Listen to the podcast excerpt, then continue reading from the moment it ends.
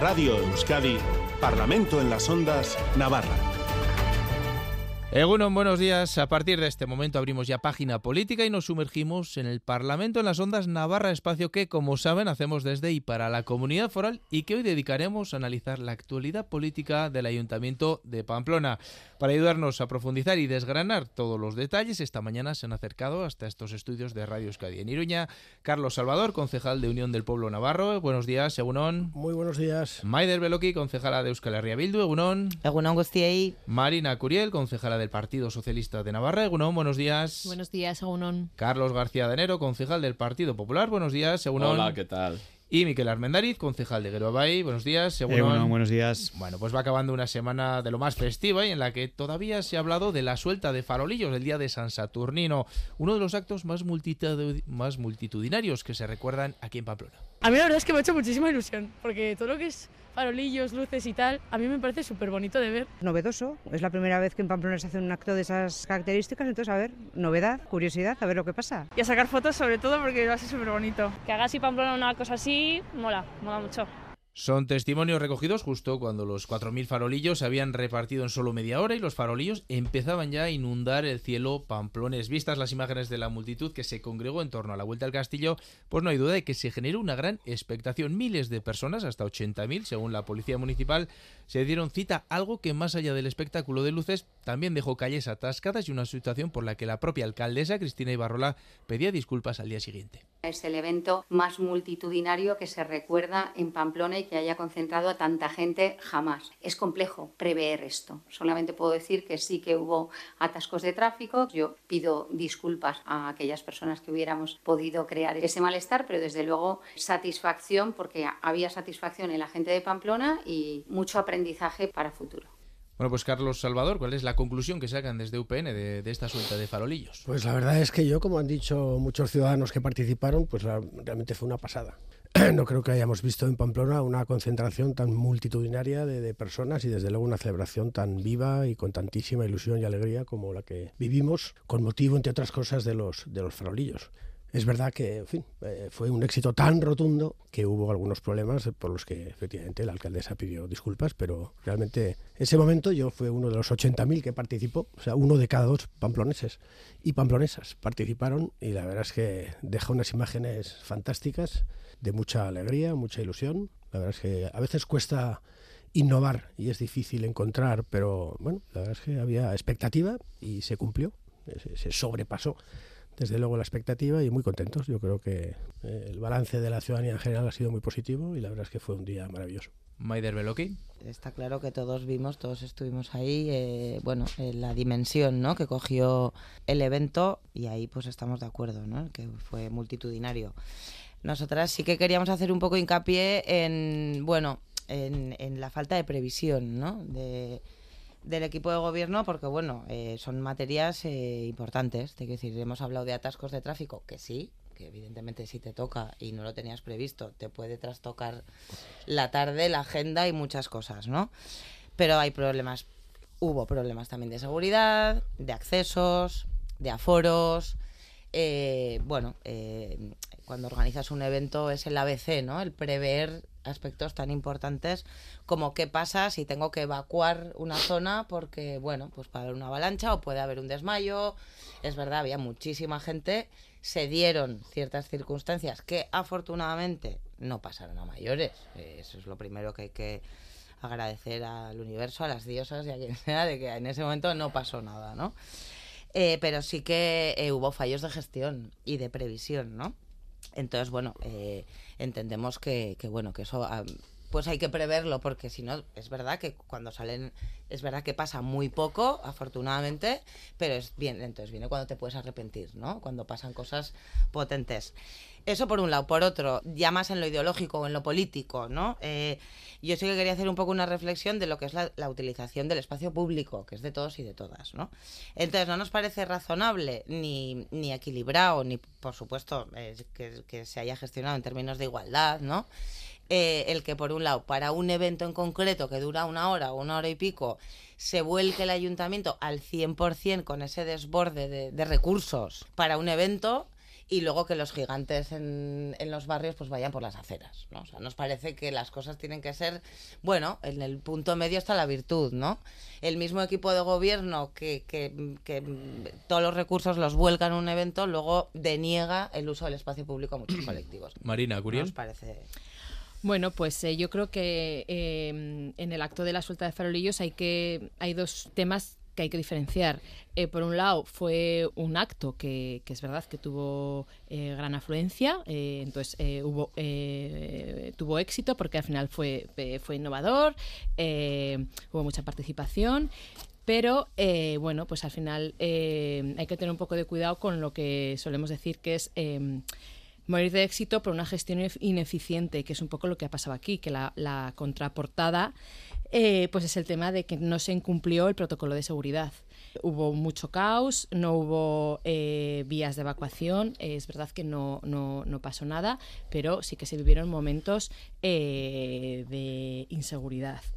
Yo mirando un poco pues luego pues eh, comentarios de, la gente en, en, diferentes redes sociales pues decían estaban contentos y que bueno que al final son actos que hacen que, que Pamplona sea una ciudad viva por supuesto pero hay que hacerlo con responsabilidad y fue una y este, en este caso no existió esa responsabilidad.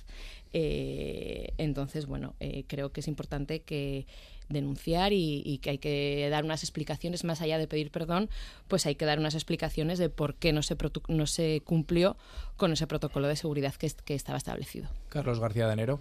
Bueno, yo creo que la idea fue, fue un éxito, ¿no? No hay más que ver la, la afluencia y la organización, un caos y un despropósito. Es decir, que es que tampoco...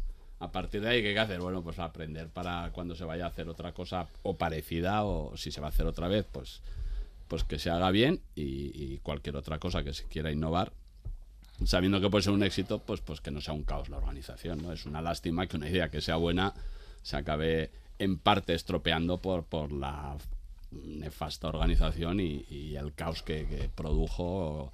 Pero bueno yo creo que, que, al final estas cosas lo que sirve es como digo para, para el futuro no para aprender.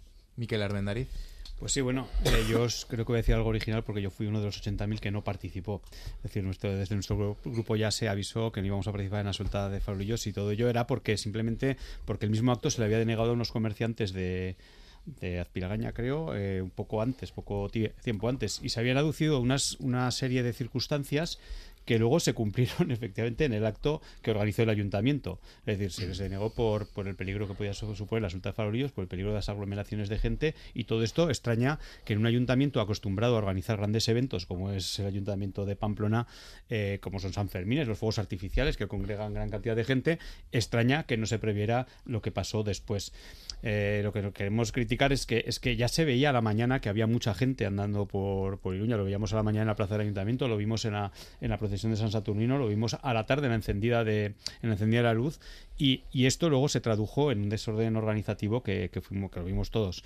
Eh, fue un efecto multitudinario, un, acto multitudinario, un gran éxito, eh, unas fotos preciosas y unas estampas incomparables, pero desde luego hay que, hay que ver si esto merece la pena o si esto se puede organizar mejor. Desde luego se puede organizar muchísimo mejor porque mal organizado estuvo. Y esto luego, luego se vio reflejado también en las quejas que hubo desde la propia policía municipal. Hmm. Han, han, emitido una, un, un, comunicado los propios eh, agentes diciendo que aquello podía haber sido un caos y podía haber sido un desastre. Eh, se había avisado. Eh, no se dieron órdenes concretas, no, ha, no, había por lo visto mandos adecuados para el tipo de, de para el tipo de, de acontecimiento, de organización que, te, que, que, requería este, este, esta suelta de farolillos y desde luego esto luego se tradujo en que han salido muchas más cosas dentro de lo que es la policía municipal y la organización de actos y la propia organización de la policía municipal que parece que esto es la punta la punta del iceberg.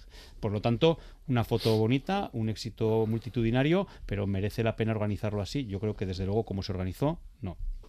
Como miembro del equipo de gobierno, eh, ¿la idea será repetir? No lo sé.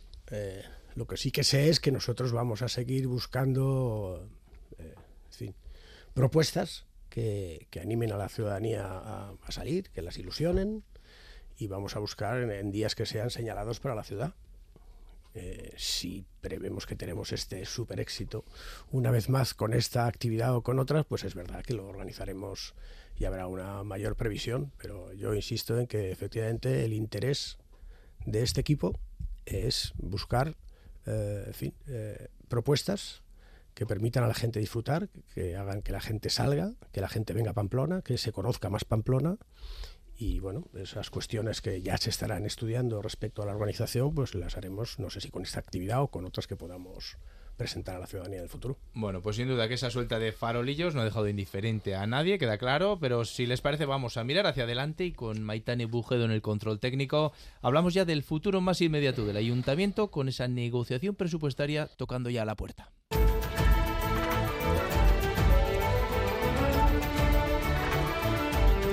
Parlamento en las Ondas Navarra, con Aitor Pérez.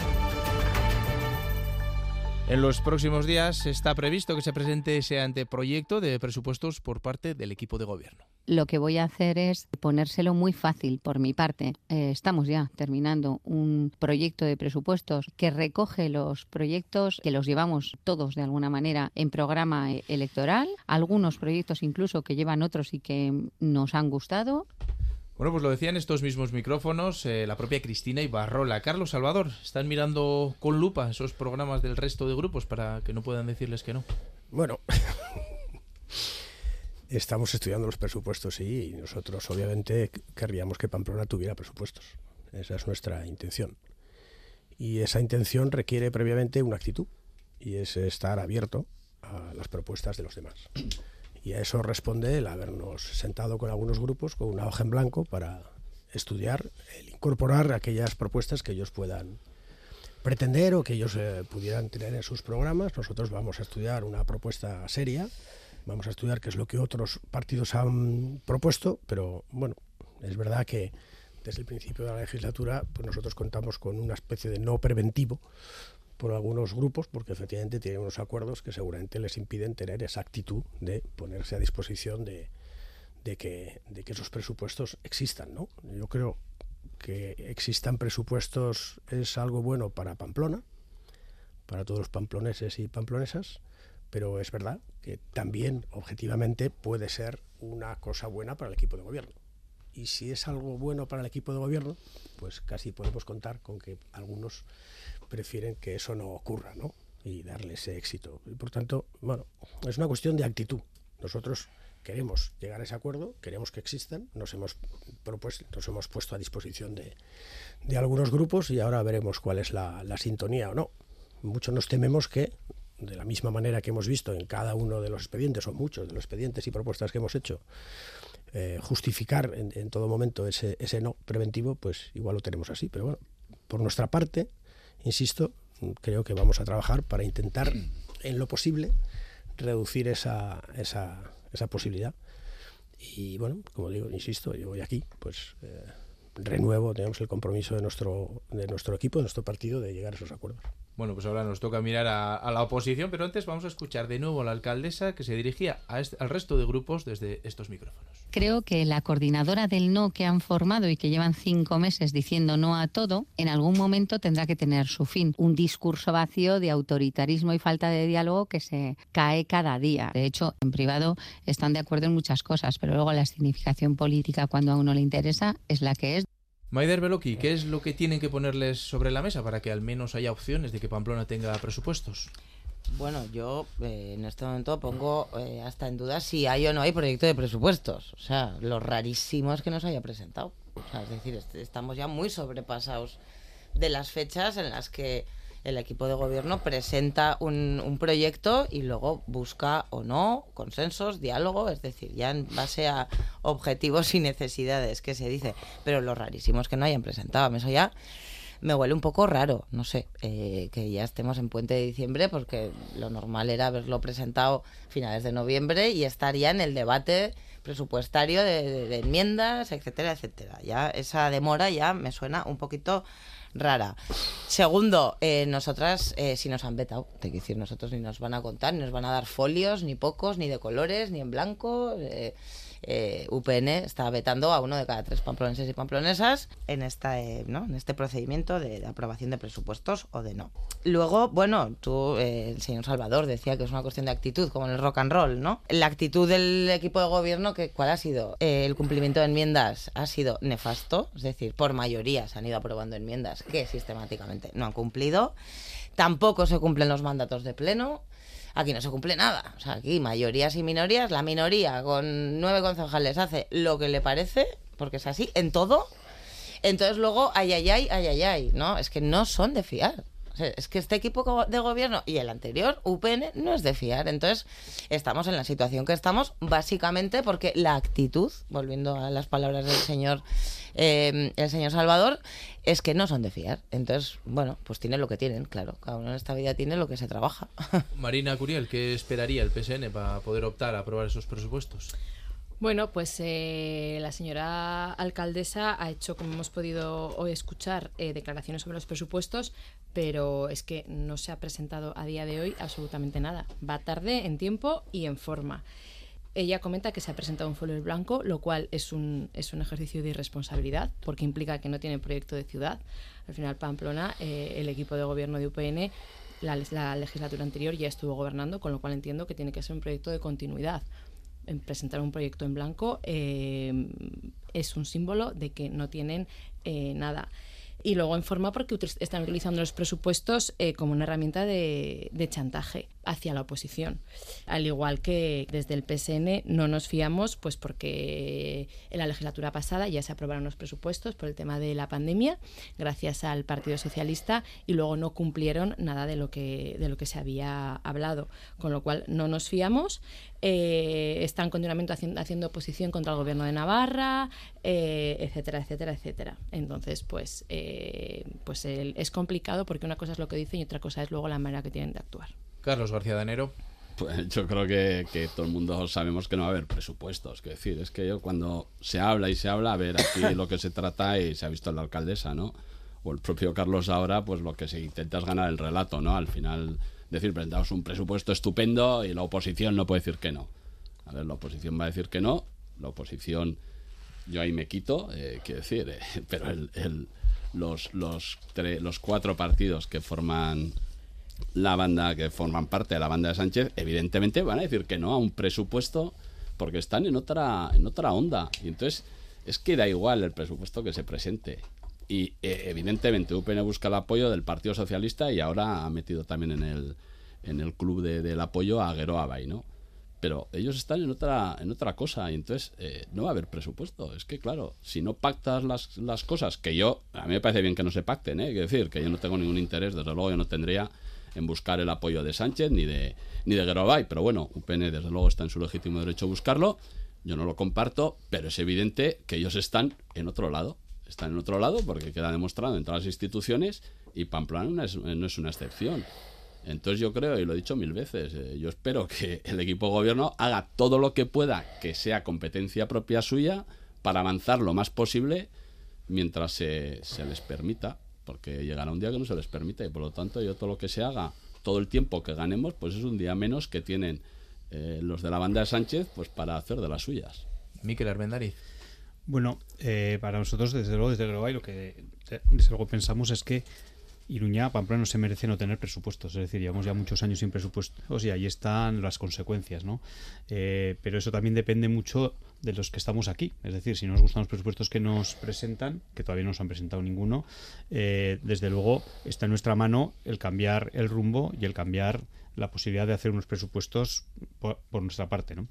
Eh, también quería decirle a Carlos Salvador y también a la alcaldesa Cristina Ibarrola que esta banda del no, que ellos llaman, eh, esta coordinadora del no, lo único que ha hecho, hasta ahora, por ejemplo, ha sido aprobar las, las ordenanzas fiscales, que se han aprobado por unanimidad en el, en el Pleno, eh, dialogando y hablando. Eso sí, ahí también UPN se ve cómo trabaja. Se comprometieron a hacer algo a cambio de esas ordenanzas fiscales debatidas y coordinadas entre todos y no lo han hecho. No, no lo han hecho. ¿Y eso qué quiere decir? Pues que si pactamos unos presupuestos con ellos tampoco los van a cumplir. No nos fiamos de ellos. Eh, la, única, la única mm, condición que pusimos para aprobar las ordenanzas fiscales con unas enmiendas presentadas por todos, debatidas, habladas y aprobadas al final, fue que avanzarán en la ponencia de valoración de Pamplona, algo que es muy importante, no vamos a explicar aquí lo que es porque es un poco técnico y demás, pero, pero bueno, es algo muy importante para Pamplona y que Pamplona necesita y se comprometieron a hacer una reunión en octubre. Estamos a finales de noviembre, no, no estamos a finales de noviembre, estamos en diciembre ya. Ya en diciembre. Ya en diciembre va a llegar ahora los presupuestos, no va a haber tiempo, va a llegar Navidad y nos hemos plantado, nos vamos a plantar en enero sin esa famosa reunión de la ponencia de valoración. Eh, es lo único que se le pidió en ese momento y se aprobó. Otra, otra, mm, otro ejemplo de que la coordinadora del no no es la coordinadora del no, por ejemplo, la rotonda de San Jorge. Entre todos hemos debatido, hemos hablado y hemos llegado a una solución. No es que no queramos hacer las cosas, es que no queremos hacer las cosas que nos dice el equipo de gobierno. Y, hay que tener también presente que unos presupuestos no son solo grandes proyectos, son otras muchas cosas que también hay que hablarlas y debatirlas. Que podemos estar todos de acuerdo en arreglar el paso de Sasate, pero hay otras cosas que son estructura de lo que es el gobierno y que también necesitan, eh, necesitan financiación para un modelo de ciudad que todos igual no compartimos y que es ahí donde chocamos. Y desde luego ahí es donde chocamos con, con UPN y el equipo de gobierno. Lo cierto es que escuchando a unos y a otros, pues eh, como decía Carlos García de Enero, eh, no se ven muchas opciones de que Pamplona tenga presupuestos. En, caso de tener que prorrogarse, y los datos eh, lo- están allí, sería la quinta prórroga en seis años. ¿Creen ustedes, como representantes de, los partidos, que en la calle se entiende que los grupos municipales no sean capaces de, de entenderse legislatura tras legislatura y que la ciudad se quede sin acuerdo de presupuestos, que en teoría pues es uno de los más importantes, ya que marca el día a día? Marina Curiel. Bueno, pues creo que creo que es muy injusto para la ciudadanía, la verdad, porque al final eh, la ciudad pues eh, sigue paralizada y sigue sin avanzar. Pero bueno, pues ahí será el equipo de gobierno el que le toque explicar eh, por qué no consigue llegar a ningún acuerdo con ningún equipo municipal. Al final eh, me remito un poco a lo que ha dicho eh, mi compañero Miquel. Los presupuestos, además de, gastos, son ingresos. Y el tema, por ejemplo, de la ponencia de, de valoración es un incumplimiento más de esta legislatura. Entonces, bueno, pues al final eh, ellos tendrán que, que explicar esa eh, em, eh, falta de consenso con el resto de, de grupos municipales. ¿Es una cuestión de, de relato, señor Salvador? No, bueno, eh, o sea, nosotros, yo creo que la comunidad vive una- un momento político eh, que está basado en un acuerdo que al final es un pacto de hierro entre Chivite y sus socios.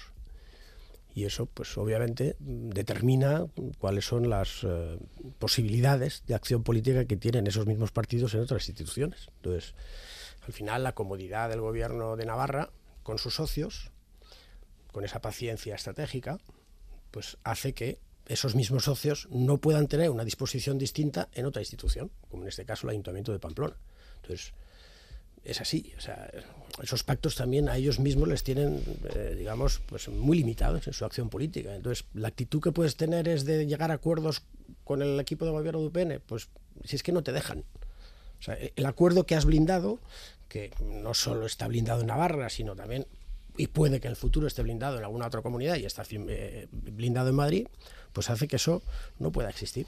Entonces a nosotros nos toca una difícil papeleta, es así, y es intentar eliminar hasta cierto punto, reducir todas las excusas o todos los impedimentos que hagan, eh, posible esa, actitud que es constante desde el primer día, o a la hora de poder hablar con unos o con otros, o tener una relación cordial, o hablar, o fuera, eso, bueno, lo llevamos padeciendo desde el primer día, ¿no? Pero bueno, esa es la, España que vivimos, ¿no? La política trasladada aquí a la comunidad foral. Entonces, bueno, nosotros tenemos que estudiar muy bien el presupuesto, ver qué es lo que han propuesto otros eh, en sus programas electorales e intentar eliminar todo tipo de excusas o las más posibles para también hacerles difícil que aquello en lo que ellos también han apostado y que nosotros también podemos compartir, pues nos digan que no. Pero, en fin, Carlos tiene mucha más experiencia que los que estamos aquí y sabe perfectamente pues que al final estas cosas, pues eh, sí, tienen, tienen esa, esa dificultad. Eh, lo ve también en Madrid. O sea. Maider Beloki.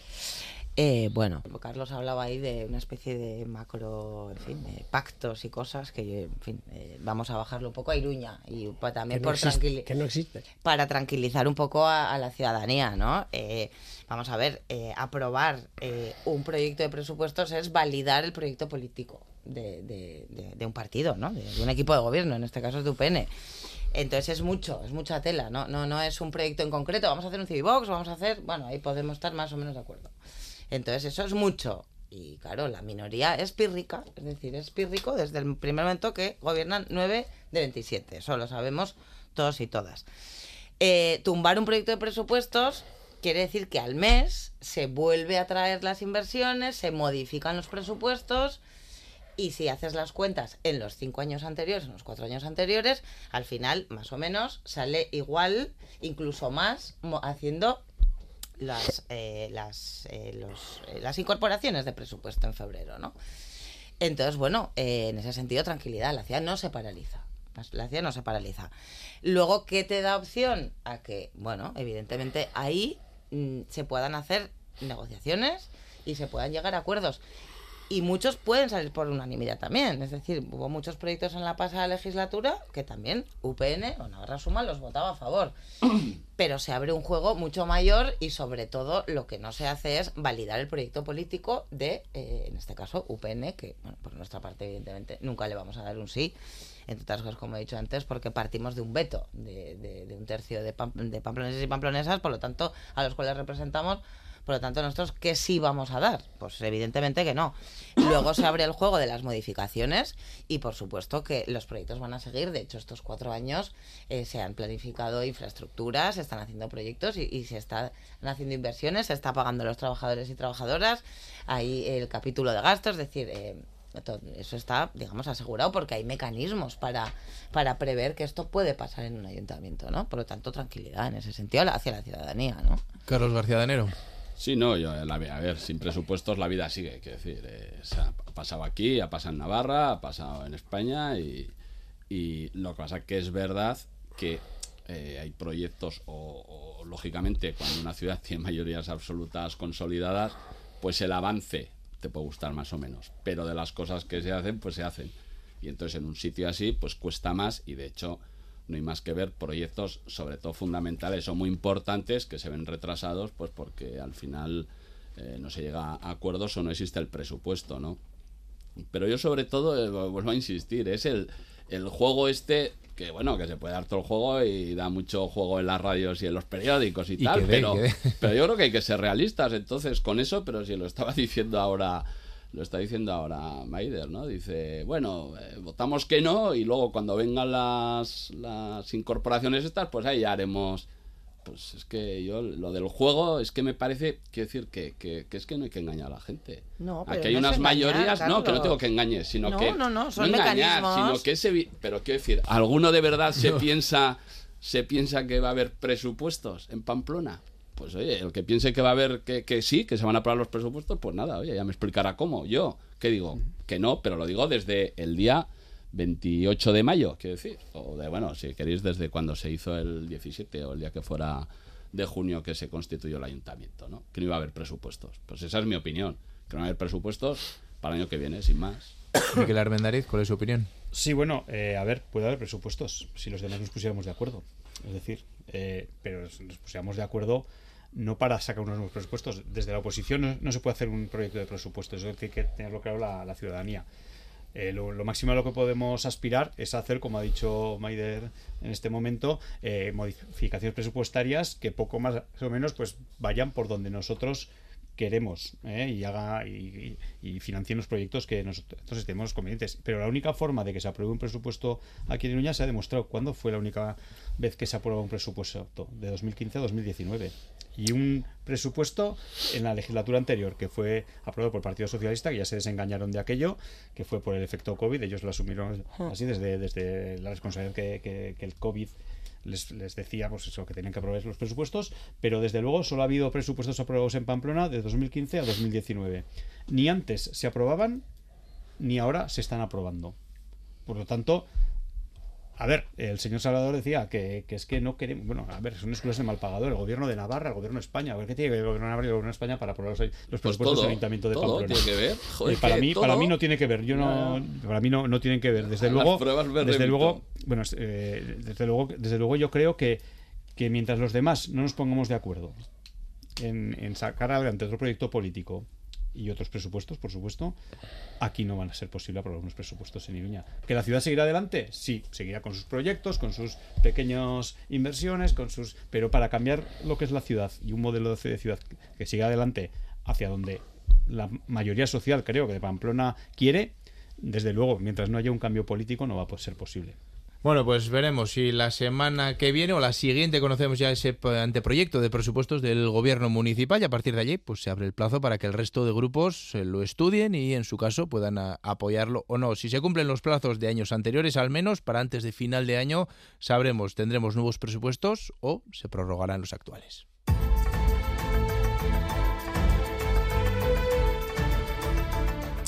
Cambiamos de asunto y miramos ya más a corto plazo, ya que pasado mañana, el lunes, comienza la consulta para la reurbanización de la Plaza de la Cruz y el aparcamiento subterráneo de la calle Sangüesa. Una consulta que se alargará durante toda la semana y en la que aquellos que puedan votar lo podrán hacer presencialmente, telefónicamente o a través de la página web del Ayuntamiento de Pamplona. Pero una consulta que ha generado también polémica. Escuchamos a miembros de la plataforma que se oponen al parking.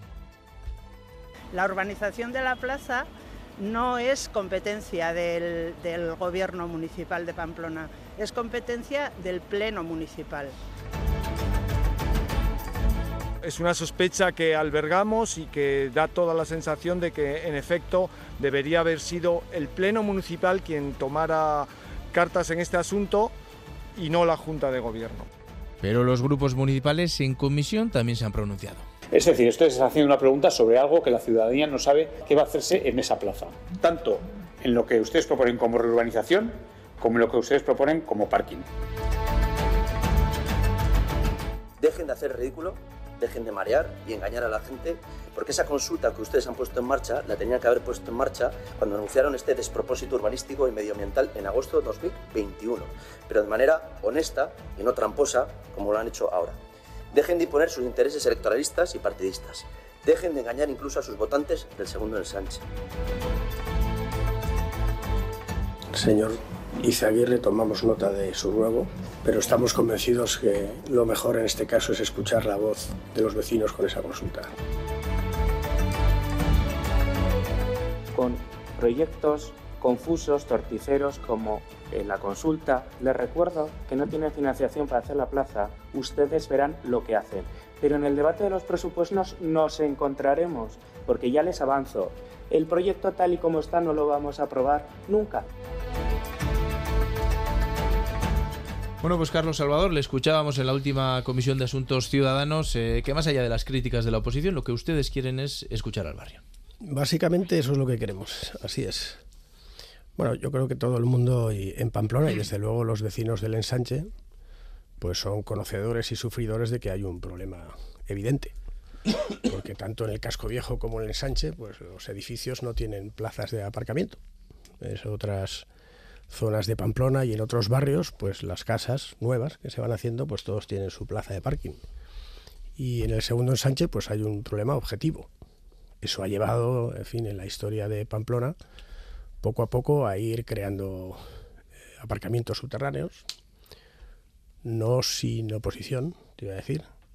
Todo hay que decirlo, porque no ha sido fácil el buscar una solución a todos esos vecinos que, bueno, que pagan los mismos impuestos que otros, pero que efectivamente tienen muchos problemas de aparcamiento. Por tanto, yo creo que este eh, proyecto, que nace en la legislatura pasada, pues tiene como origen pues cubrir esa necesidad de alguna manera, ¿no?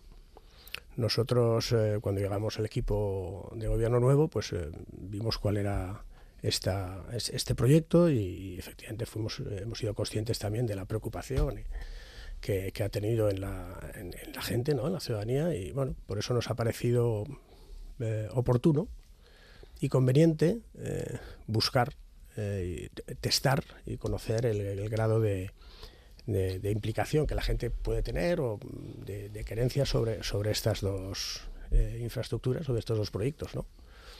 Y bueno, eh, como saben todo el mundo, pues eh, suspendimos, digamos, los proyectos y lo que hemos hecho ha sido convocar a la ciudadanía, a esa parte de la ciudadanía más afectada por esos dos proyectos, para que nos den su opinión con una consulta que se celebrará a partir del lunes de la semana que viene, del 11 al 17, y en la que les preguntamos eh, de una manera sencilla, eh, si están de acuerdo, si quieren, eh, si apoyan, digamos, la, o la construcción de ese aparcamiento en la calle Sangüesa y a su vez si están de acuerdo o no con la reurbanización de la Plaza del Castillo. Bueno, es una consulta y una iniciativa pionera, porque es verdad que no se había hecho antes nunca, por lo que a mí me dicen, yo no tengo experiencia de ayuntamiento, pero no se había hecho antes nunca. Creemos, más allá de lo que han dicho algunos ciudadanos, que tiene toda la cobertura legal que debiera tener. Y bueno, vamos a esperar qué es lo que nos dicen para luego, en su caso, con esa información, tomar una decisión al respecto de esos dos proyectos. Maider Beloki. Sí, bueno, aquí lo primero que hay que decir la UPN, que, bueno, hablábamos antes de la actitud. Claro, hay que volver a repasar el diccionario de mayorías y minorías. La mayoría del pleno ya le dijo a UPN eh, que, bueno, que, que, que, se paralizara el proyecto. Y bueno, por supuesto, UPN, luego, luego venimos con el muro de las lamentaciones. Pero claro, UPN que ha hecho oídos sordos, para empezar. ¿Qué se le dijo al equipo de gobierno? Evidente que hay que analizar el problema del aparcamiento. Eso es evidente que hay un problema.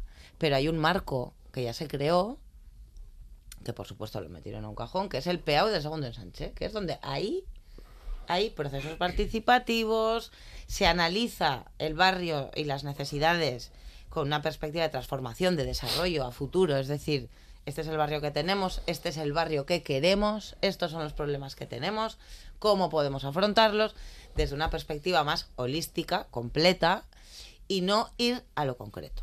Es decir, eh, es lo que queremos huir. Entonces, bueno, eh, desoyendo de esta manera y no haciendo caso a lo que se le está diciendo una y otra vez, eh, bueno, pues nos sale UPN ahora, digamos, como máximos defensores de la participación. Nosotros, por supuesto, que siempre vamos a defender la participación.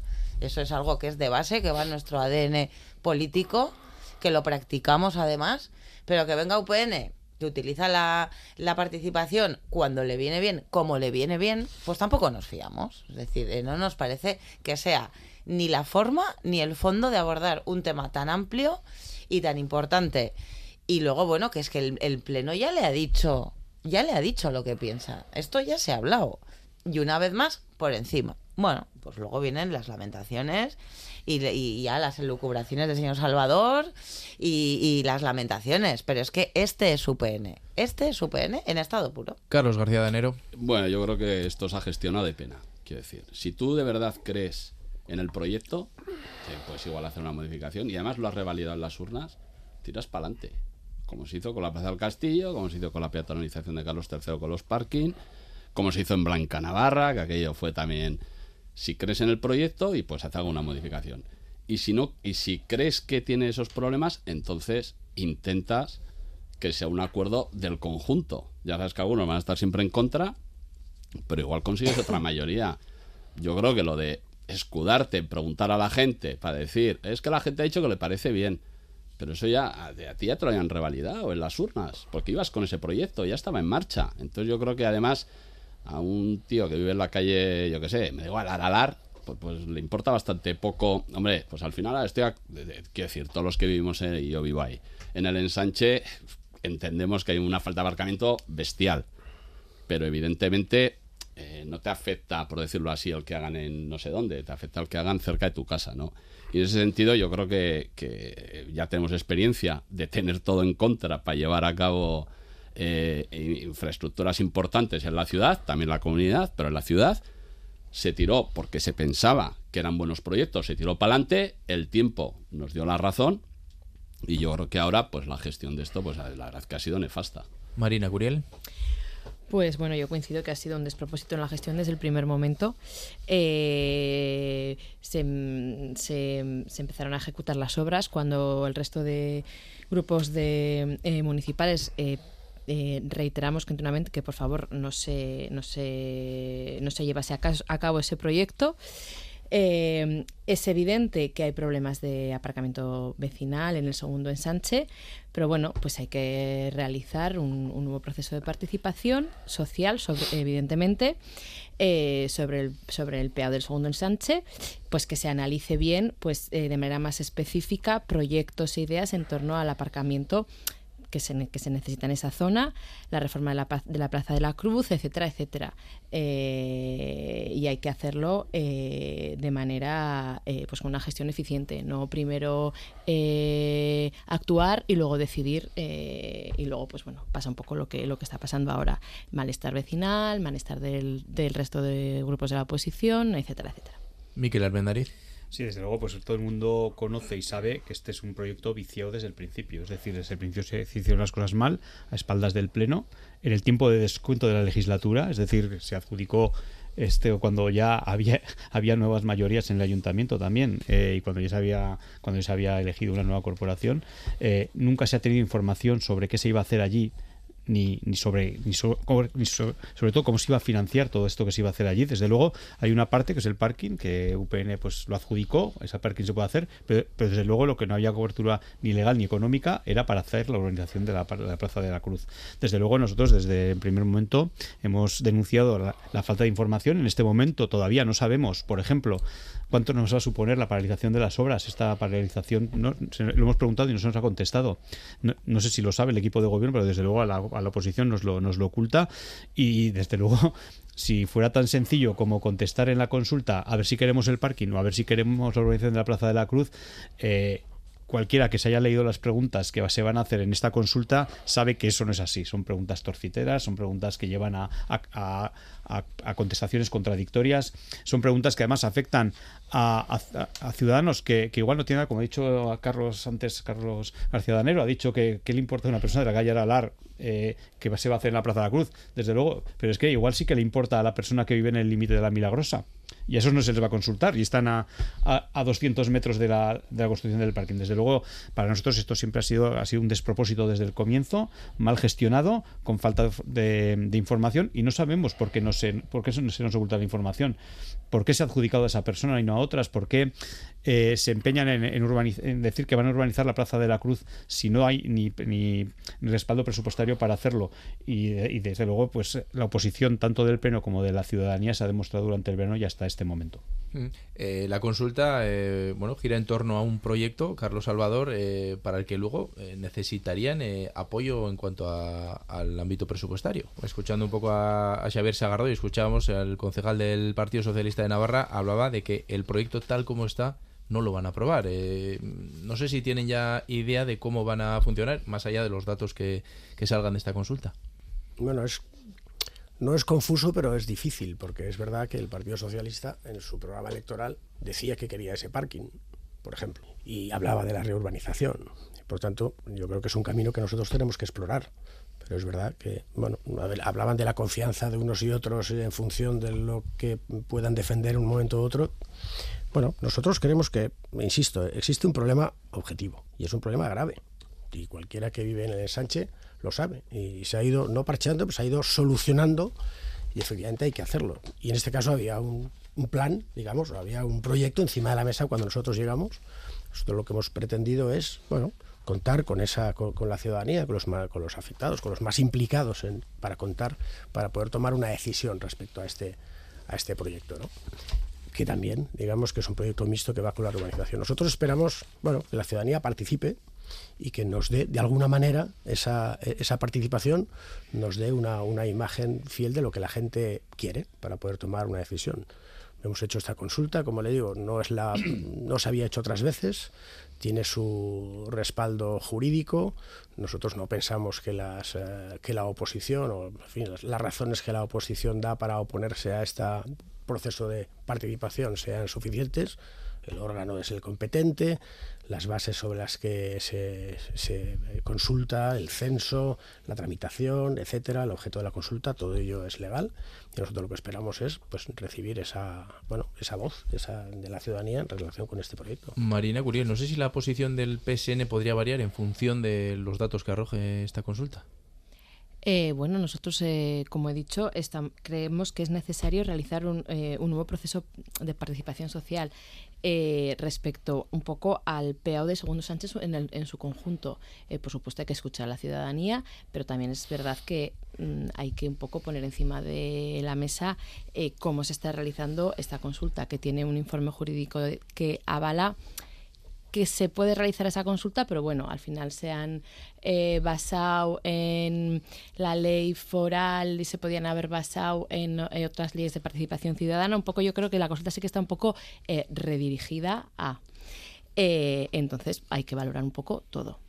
Carlos García de Enero. Sí, no, eh, yo antes hablando de los presupuestos decía que el problema eran los grandes proyectos, ¿no? Yo creo que que eh, siempre los proyectos importantes se han hecho con una mayoría absoluta en el ayuntamiento, aunque fuera con muchísima contestación. Pero al final necesitas esa mayoría para tener el presupuesto y para estar legitimado claramente ante, ante la sociedad para hacer esas cuestiones que tenían una contestación bestial, brutal. Hemos vivido momentos muy, muy intensos y muy tensos en la ciudad y en la comunidad, ya ni te digo, eh, por esa contestación, pero existía una mayoría y un liderazgo que llevaban adelante esos grandes proyectos que, como decía antes, desde mi punto de vista, el tiempo nos ha dado la razón.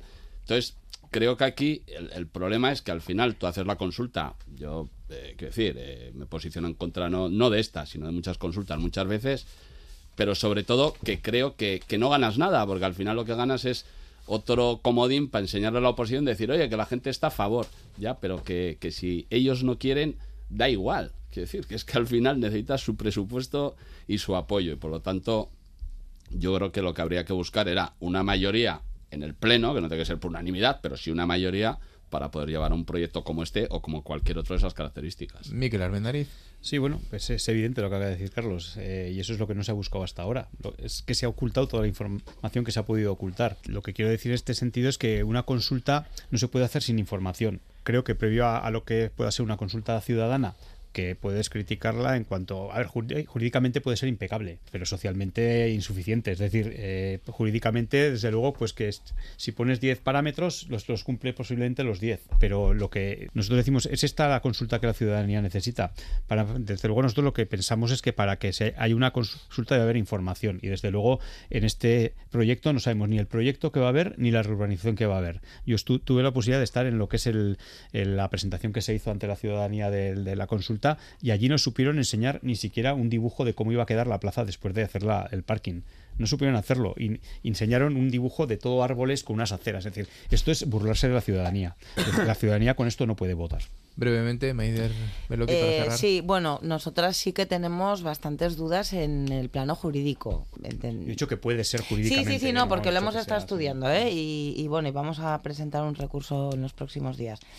Eh, entendemos que no está bien resuelto la forma, el, bueno, el esquema jurídico en relación, es decir, la consulta que se está haciendo en relación a la ley de participación democrática en términos de procedimiento, contenido, etcétera, que bueno, que no me voy a explayar ahí. O sea que bueno, que sí tenemos dudas, por lo tanto, bueno, eh, sí que lo estamos estudiando para hacer alguna acción en ese respecto. Hombre, señor Salvador, a ver, aquí el problema eh, es el diagnóstico todos y todas lo hacemos. O sea, es decir, hay un problema, estamos de acuerdo con que hay un problema que hay que solucionar de aparcamiento en el segundo ensanche.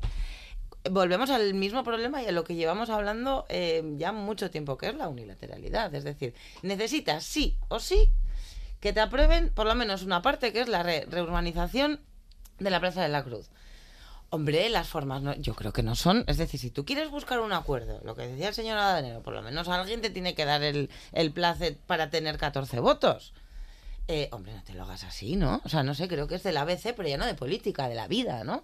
Eh, son, al final, es ese ADN de UPN de unilateralidad, de, de, esto lo hago yo porque sí, y bueno, pues nos lleva a las situaciones que nos lleva. Es decir, un equipo de gobierno que funciona de manera unilateral sistemáticamente, pues nos lleva a esta parálisis y a este y esta situación que tenemos en, en Pamplona. Bueno, pues una consulta que recuerden que arrancará este lunes y aquellos que puedan y quieran podrán votar hasta el sábado 16 de diciembre. En Radio Euskadi, Parlamento en las Ondas, Navarra. Bueno, y ya en este tramo final, sí que, y brevemente, aunque sea, sí que quería pedirles su opinión sobre un proyecto presentado por Cristina Ibarrola, el de reducir la huella de carbono de los Sanfermines. No sé cómo reciben, Marina Curiel, este proyecto. Bueno, pues yo quería un poco contextualizar el proyecto, porque me parece que es un proyecto muy interesante, eh, pero bueno, es un proyecto que realmente viene del Plan de Recuperación, Transformación y Resiliencia. Es un proyecto que está incluido en el, el proyecto de Sostenibilidad Turística en Destino de San Fermín 365, que es una pata de un proyecto conjunto de, que está también gestionando el, Gobierno de Navarra, que hay una parte pues que, también eh, toca la ribera y otra parte que se centra mucho en la Navarra rural. Entonces, bueno, eh, eh, es, un, es un proyecto conjunto tanto con el Gobierno de Navarra como con el Gobierno estatal a través del, del, de los, del, pues eso, del Plan de Recuperación, Transformación y Resiliencia. Es un proyecto eh, pues que me parece que es muy interesante. Habrá que analizar, habrá que ver un poco el resultado que al final todos estos proyectos del MRR eh, va contra eh, unos eh, hitos y unos objetivos, que es un poco pues el resultado final de, de, ese proyecto conjunto que se va a hacer. Cristina Barrola lo presentaba como un reto, ¿no? hablaba de mantener la esencia de la fiesta, pero reduciendo esa huella de carbono. ¿Cómo reciben la idea desde Euskal Herria Bildu?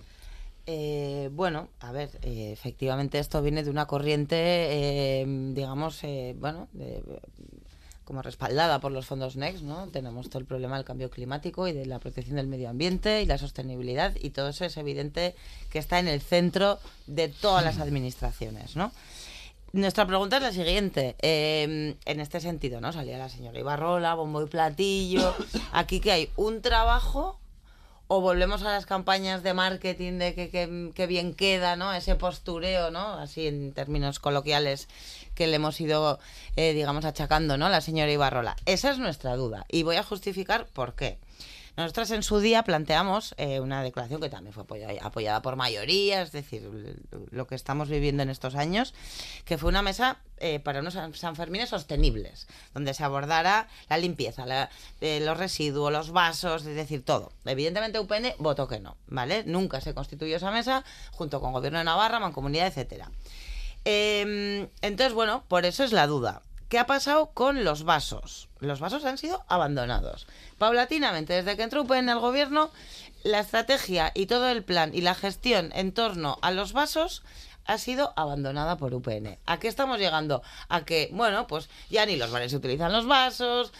bueno, hay muchísimos colectivos, bueno, con una militancia y con una conciencia muy potente, pero muchos ya se lo hacen por su cuenta. Es decir, si con algo que fue Iruña pionera y que, eh, digamos, marcó un antes y un después en un tema tan importante, eh, y se ha sido abandonado. Esto, bueno, por ahora, como no tenemos información, no nos informan de nada más que una nota de prensa que la tengo aquí, pues la pregunta en el aire es, ¿estamos de acuerdo? Sí, por supuesto, pero ¿trabajo o postureo? Carlos Salvador. Sí, bueno, eh, la idea es que desde fuera, externamente, se evalúe cuál es el impacto que tiene la huella de carbono de los Sanfermines para poder tener ese certificado, sepamos cuál es el impacto y a partir de ahí, pues establecer soluciones para minimizarlo y reducirlo. Bueno, yo creo que es una buena idea. Es verdad que habrá quien le ponga peros al pero, pero bueno, yo creo que todos podemos estar contentos de que sea, es una cuestión pionera. Hay otras instituciones que igual han trabajado también en ella, vamos a recibir financiación de fuera, pero bueno, nos lo han hecho muchos, muchas ciudades y yo creo que en ese sentido, pues a mí me parece una idea buena el que sepamos que efectivamente en una ciudad pequeña como la nuestra, el impacto que generan los Sanfermines en la preparación, en la gestión, etcétera, digerir todo eso y saber hasta qué punto nosotros cómo contaminamos y hacer un saldo para decir, oye, pues compensémoslo de esta otra manera cuando sepamos cuál es el impacto en todo lo que es la, todo lo que se organiza, todos los actos, etcétera, ¿no? Y por tanto, pues a nosotros, obviamente, nos parece bien saberlo. Es una cosa que seguramente, pues muchos ciudadanos lo hacen en su propia casa, ¿no? Por tanto, bueno, si tenemos que... Luego ya, veremos cómo, entre todos podemos ver cómo compensar ese, esa contaminación de más, de mucho más que se produce durante los Sanfermines, pero bueno, a mí me parece una buena idea, digamos, iba a decir hasta progresista. Carlos García Danero. Bueno, eso es malo. Mientras no lleguemos a la conclusión que hay que acabar con los Sanfermines porque resulta que generamos mucha huella, pues habrá que... La alcaldesa decía mantener la esencia de la fiesta. Sí, bueno, ya, ya. Tú pones las cosas y luego no sé quién te dice cómo tienes que reducir. Yo, ojo, ojo. Miquel Armendariz, para cerrar brevemente. Para cerrar brevemente, bueno, pues es una buena idea, una buena iniciativa, pero que en manos de UPN, pues por hilar con el principio, es otro farolillo. Es decir, eh, nadie puede creer que, UPN, que UPN, le, le, pueda, le puede interesar la huella de carbono cuando hemos tenido unos enfermos organizados por ellos, llenos de barras en la Plaza del Castillo, generando CO2 a mansalva, generando huella de carbono a mansalva, eh, que tuvieron que retirarlo por presión popular y por la presión del, resto del pleno, pero que por ellos lo hubieran mantenido, como ya dijeron después de los enfermos, les pareció una idea estupenda que revitalizó la Plaza del Castillo, eh, pues entendemos que es como darle esta herramienta es como darle un mechero un pirómano en manos de UPN. Es decir, eh, no creemos que UPN sea capaz ni de gestionar seriamente este, este, esta idea ni de llevarla a cabo. Bueno, pues siempre se mira con atención a los Sanfermines por muchos motivos. Esta vez esperaremos a esos datos que podrían llegar allá por el mes de enero, pero también, y con mucho interés también, esas medidas que se implanten para reducir la afección de la fiesta al medio ambiente. Maravillas, maravillas, de la no tenemos tiempo para más, hoy les dejamos con la música de la Mala Pécora, grupo navarro que llevará su música hoy hasta la Peña la Bota de Estella Lizarra, donde presentará su nuevo disco God Save Chuchín. Carlos Salvador, Maider Beloki, Marina Curiel, Carlos García de Enero y Miquel Armendariz es que ricasco por acercarse hasta estos estudios de Radio Euskadi. Nosotros nos vamos. Antes recuerden que pueden escuchar esta tertulia íntegra en la aplicación EITV Nayeran clicando el Parlamento en las ondas Navarra y en eitv.eus en la página del Parlamento en las ondas. Llegan ya las noticias de las 10 y seguido más que palabras siempre aquí en la sintonía de Radio Euskadi. Disfruten del fin de semana. Asteburu de Rapasa. sonrisa